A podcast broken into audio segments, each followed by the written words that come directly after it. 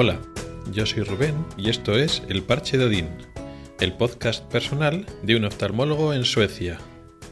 Este es el quinto episodio y vamos a hablar del sistema sanitario, el sistema sanitario español.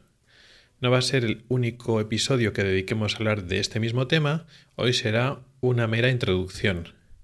Luego más adelante iremos comparando el español, el sueco, permitirá tener una perspectiva más amplia de cómo funcionan los sistemas sanitarios para que no nos quedemos solo con lo que llevamos viviendo siempre, que quizá hay otras formas de hacer las cosas que pueden ser peores o mejores que lo que hacemos en España. El caso es que se dice habitualmente, o nos decimos nosotros los españoles, que el, nuestro sistema sanitario es el mejor del mundo. Lo cual suena bonito, pero quizás un poco cándido, un poco ingenuo. Suena un poco como cuando hace mucho tiempo, cuando existían los circos, decían el mayor espectáculo del mundo. Ya sabemos que no es así, que bueno, viene un circo, va a estar divertido, pero esa exageración pues la entendemos y no nos parece mal. Es parte, digamos, del, del espectáculo, del encanto que tenía el circo.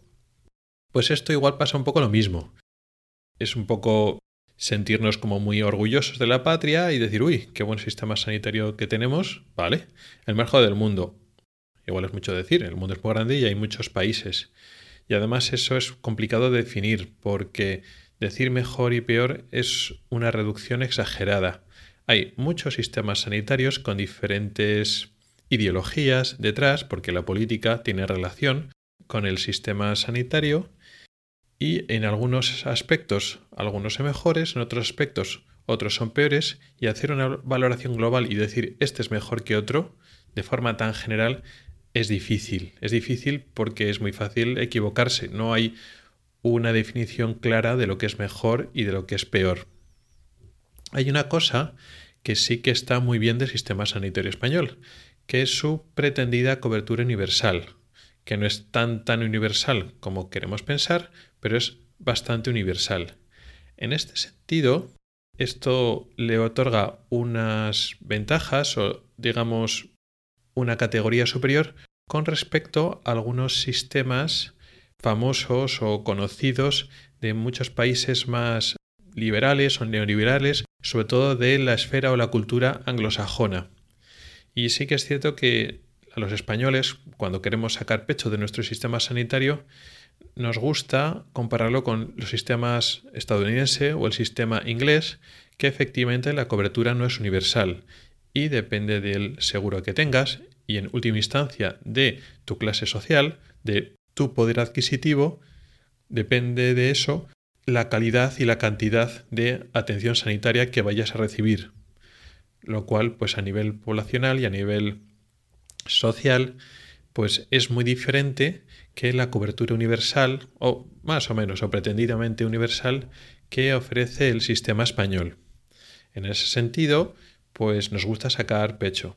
Pero existen más países. No solo existe España, el Reino Unido y Estados Unidos. Hay muchos países. Y España no es ni el que ha inventado este sistema de cobertura universal, ni el único que lo utiliza y lo practica. Y aunque esto tiene mucho que ver con la ideología política, estoy seguro que muchos estaremos de acuerdo que tiene ventajas innegables el sistema de cobertura universal a nivel poblacional, ofreces más atención, cuidas más la, la salud de la población con este sistema de cobertura cuasi universal.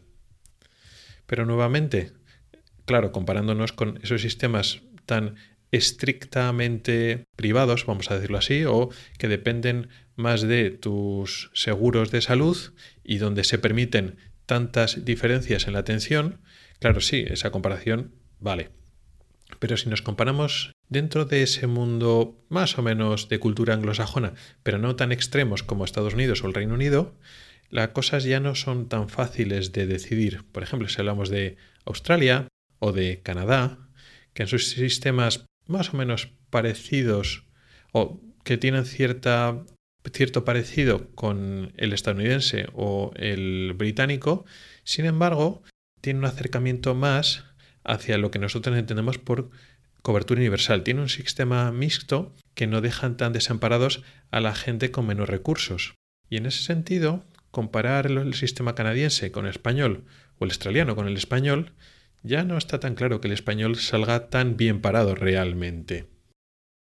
También hay otros sistemas en Europa, sistemas también mixtos, como el sistema francés, que tampoco está nada mal y que no sale tan mal parado en cuanto a la atención que se ofrece a la sociedad.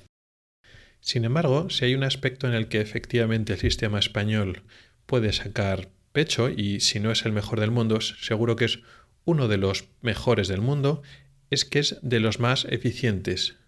Claro, es curioso porque cuando eso queremos sacar pecho y sacar el orgullo patrio y decir lo bien que está el sistema sanitario en los rankings y las clasificaciones internacionales, quedamos muy bien en las, en las revistas o en las publicaciones de economía, donde analizan el sistema sanitario español desde el punto de vista económico y lo llaman como uno de los mejores, pero claro, mejores entre comillas, desde el punto de vista económico. Eso quiere decir que efectivamente es uno de los más eficientes del mundo.